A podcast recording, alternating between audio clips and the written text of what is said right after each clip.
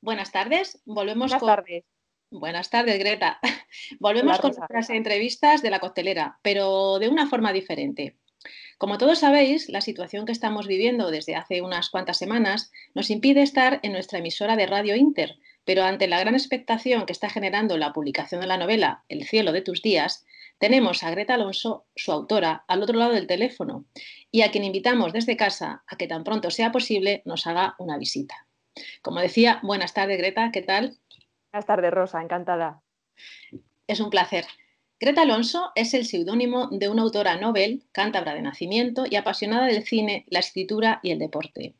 La mejor forma de conocerla es a través de la entrevista, así que pónganse cómodos porque cuando comiencen la lectura del cielo de tus días no van a moverse hasta haber terminado de leerla y sin destripar nada, Greta nos va a contar algunos detalles muy muy interesantes de esta historia. Aparece un mechón de pelo junto con un inquietante anónimo y esto provoca reabrir el caso de Alicia, una joven que fue asesinada hace 15 años en un monte de Cantabria. Surge entonces la primera pregunta. ¿El hombre encarcelado a quien se le juzgó y condenó por este asesinato tal vez no sea el asesino? Ahí lo dejo. Greta, Sí, cuéntame. eh, sí, ahí comienza todo. Eh, se reabre la investigación porque realmente quedaban muchísimos cabos sueltos. Y el hecho de que aparezca esa fotografía que pertenecía a Alicia, y además hay nueve palabras, nueve palabras que son inquietantes. Ahí Sí. aparece un texto que dice, esta era ella, este es su pelo, yo su asesino. Todo ello hace que se reabra el caso. La persona que dirige las investigaciones, además, que es el inspector Brull, eh, coprotagoniza la novela con Natalia Herreros, que es otra inspectora de la policía. Él había mantenido una relación con la víctima eh, meses antes del crimen. Entonces, todo ello mm, hace la trama mucho, mucho más compleja. A partir de ahí se inician las investigaciones y se van desarrollando entre Bilbao y, y Madrid. Muy bien. Luego hay un tema que corre un poquito parejo al, al desarrollo de, de, las investigaciones, que es la tensión sexual que surge entre los protagonistas. Es una tensión un poco implícita. Nunca, ellos nunca hablan directamente de lo que están sintiendo. Nosotros lo percibimos por medio de los diálogos, eh, de los silencios, gestos, sensaciones físicas que ellos describen. Entonces, es el modo en que, en que somos conscientes de, de esta situación que se está dando. Y, y luego, bueno, a medida que va avanzando la, la novela, aparecen unos emails eh, que están, están, remitidos por alguien que se hace llamar el asesino. Ajá. Y en esos pues, se describen la, las últimas semanas, los últimos meses de vida de la víctima, de Alicia. Uh -huh. Y ahí inicia todo, ahí se inicia la, la novela. Iba a preguntarte por, por Brull y Herreros, pero ya nos has anticipado que son los, los policías los que investigan eh, este descubrimiento de este mechón de pelo después de, tantos años. Eh, te pregunto, El cielo de tus días es un thriller con giros, sospechas, investigación, con mucho ritmo, acción, dinámica y con personajes muy profundos. ¿Por qué este perfil psicológico tan fuerte de los personajes? Bueno, a mí me parece importante cuando, cuando leemos una novela conocer bien a los personajes, porque eso permite que ellos mismos te dicten la trama. Nosotros eh, nos sentimos más identificados eh, con, con, un personaje cuando tiene características reales, cuando eh, comprendemos sus, sus sentimientos o podemos entender por qué actúa de determinada manera en función de lo que le haya ocurrido en el pasado, uh -huh. sus motivaciones, eh, sus, sus percepciones. Entonces, para mí es importante si no, parece que la novela mmm, queda coja, le falta algo. El hecho de que solamente se describan actos y tramas y sucesos, para mí no es suficiente y es muy importante conocer a los personajes, no solo a los principales, también a los secundarios, en este caso, que también tienen mucho que ver en, en el desarrollo de la trama. Creo que eso nos hace empatizar, ¿eh? empatizar con ellos y, y hacer también más verosímil la historia, el tener personajes con los que podemos compartir pues, una serie de, de vivencias. ¿Crees que es bueno sacar todas las emociones fuera? Yo creo que es bueno. No es posible y a veces tenemos que pensar en qué momento lo hacemos y con quién lo hacemos, porque no todo el mundo se puede sentir cómodo, pero yo creo que es bueno. Las emociones que quedan dentro a largo plazo generan problemas. Y acabamos viendo quizás de otra manera, ¿no? Diferente a como debieran. Sí, a ver, el problema de estos personajes, o, o el problema que yo he querido eh, aportarles a los personajes, es que ellos no se sinceran consigo mismos. Eh, no están eh, satisfechos con la vida que llevan, están sumidos en una rutina que para ellos es mm, demoledora, pero no lo reconocen. Y hay un contraste entre lo que desean y lo que creen que deben hacer. Están sometidos un poco por el entorno, eh, pues por, todo, por la sociedad. Hay mucha crítica social también, yo creo, en, la novela. Es un poco un ataque al conformismo, a, un poco las trampas que nosotros mismos nos creamos, en la que nos sumergimos, la autocensura, a veces censuramos incluso aquello que pensamos. Entonces, ahí los personajes están luchando continuamente consigo mismos, porque al final eh, son conscientes de que pues, hay una dicotomía entre lo que quieren, lo que desean y lo que ellos están haciendo, que no tiene nada que ver. Nunca me gustan los personajes heroicos, eh, cuando vemos personajes perfectos, no es creíble. En, en realidad, pues todos tenemos eh, puntos oscuros, tenemos sombras. Entonces yo quería crear unos personajes que se acercaran mucho a, lo que podemos ver en la realidad. Mm. Hay otros personajes como por ejemplo Alex, Enio, Néstor. Háblanos un poquito de ellos.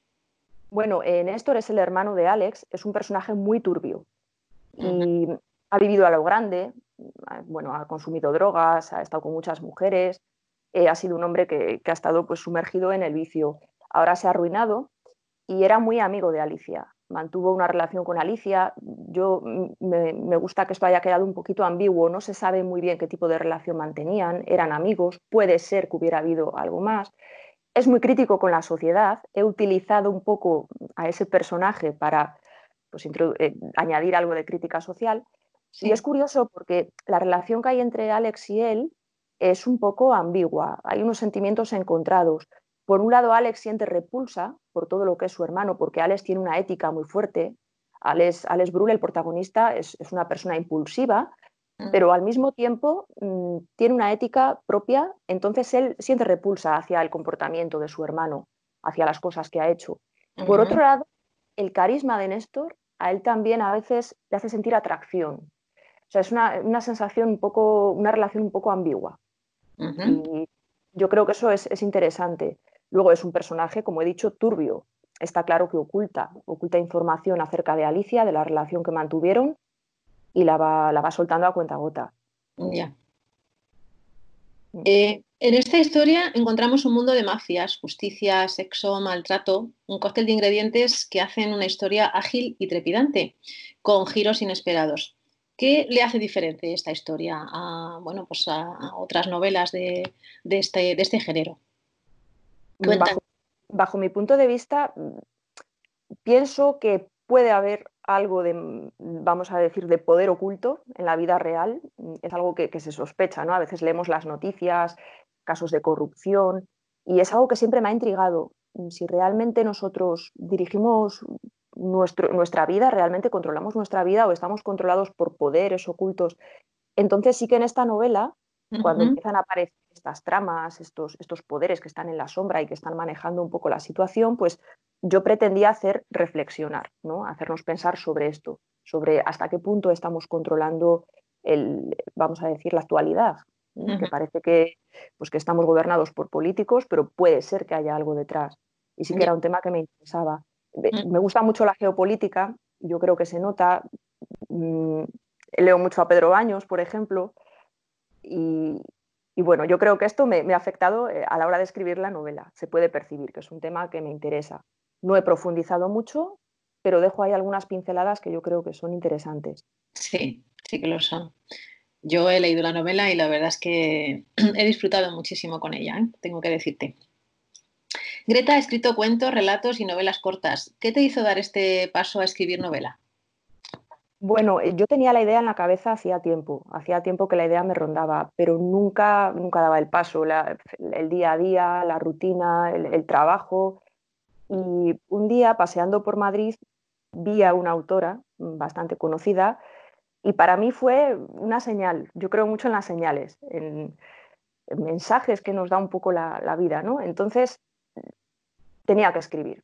Me decidí, me senté a escribir y una vez tomé la decisión y me puse a ello, pues la trama fue surgiendo casi de manera espontánea. Fue algo, bueno, escribía de, manera compulsiva, porque las ideas estaban ahí. Al definir los personajes, como te decía antes, una vez que los personajes están bien caracterizados y bien descritos, parece que ellos mismos te dictan el, argumento.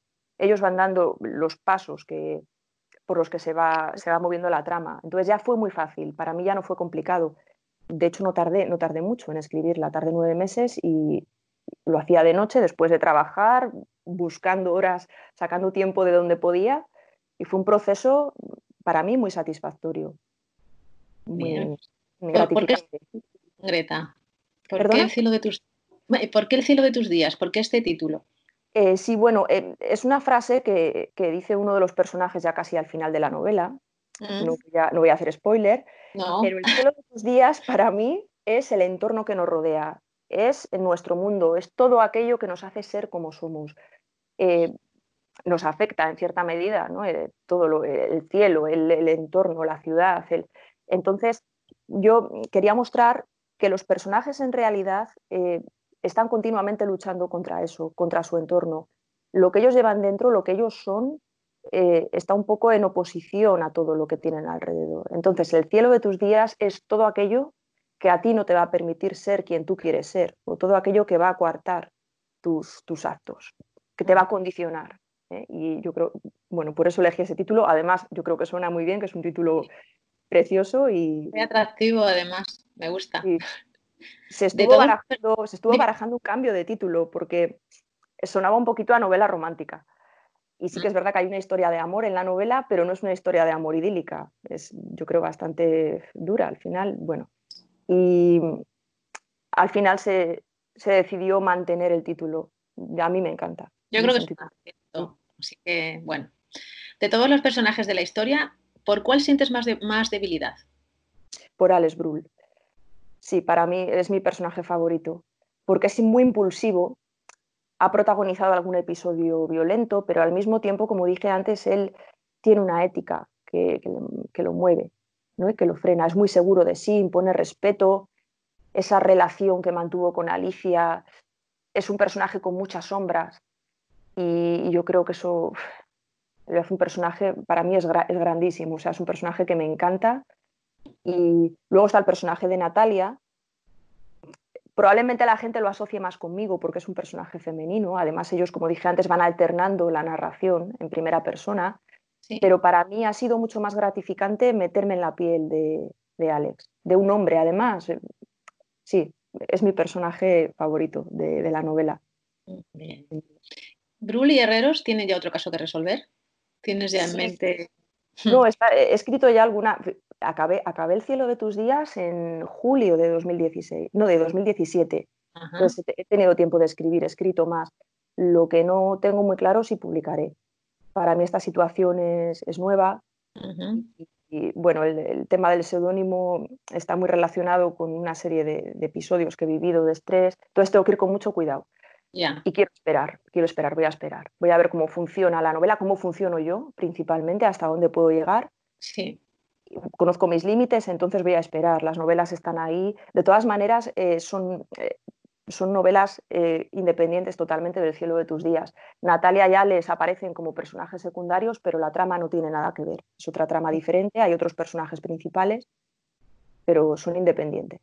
Bueno, pues esta era ella, este su pelo y yo su asesino. Nueve palabras y un mechón de pelo. El cielo de tus días de Greta Alonso. Eh, ha sido un placer, mm, Greta, leer tu historia. He disfrutado muchísimo con esta novela. Además, mm, como lectora, eh, te digo que es verdad que te sientas a leerla y estás deseando mm, no tener que hacer nada para seguir con la historia y ha sido un placer tenerte, aunque no visualmente, dadas las circunstancias, pero escucharte. Así que buenas tardes y esperamos que tengas mucho éxito con esta historia. Muchísimas gracias, ha sido un placer. Gracias. A ti.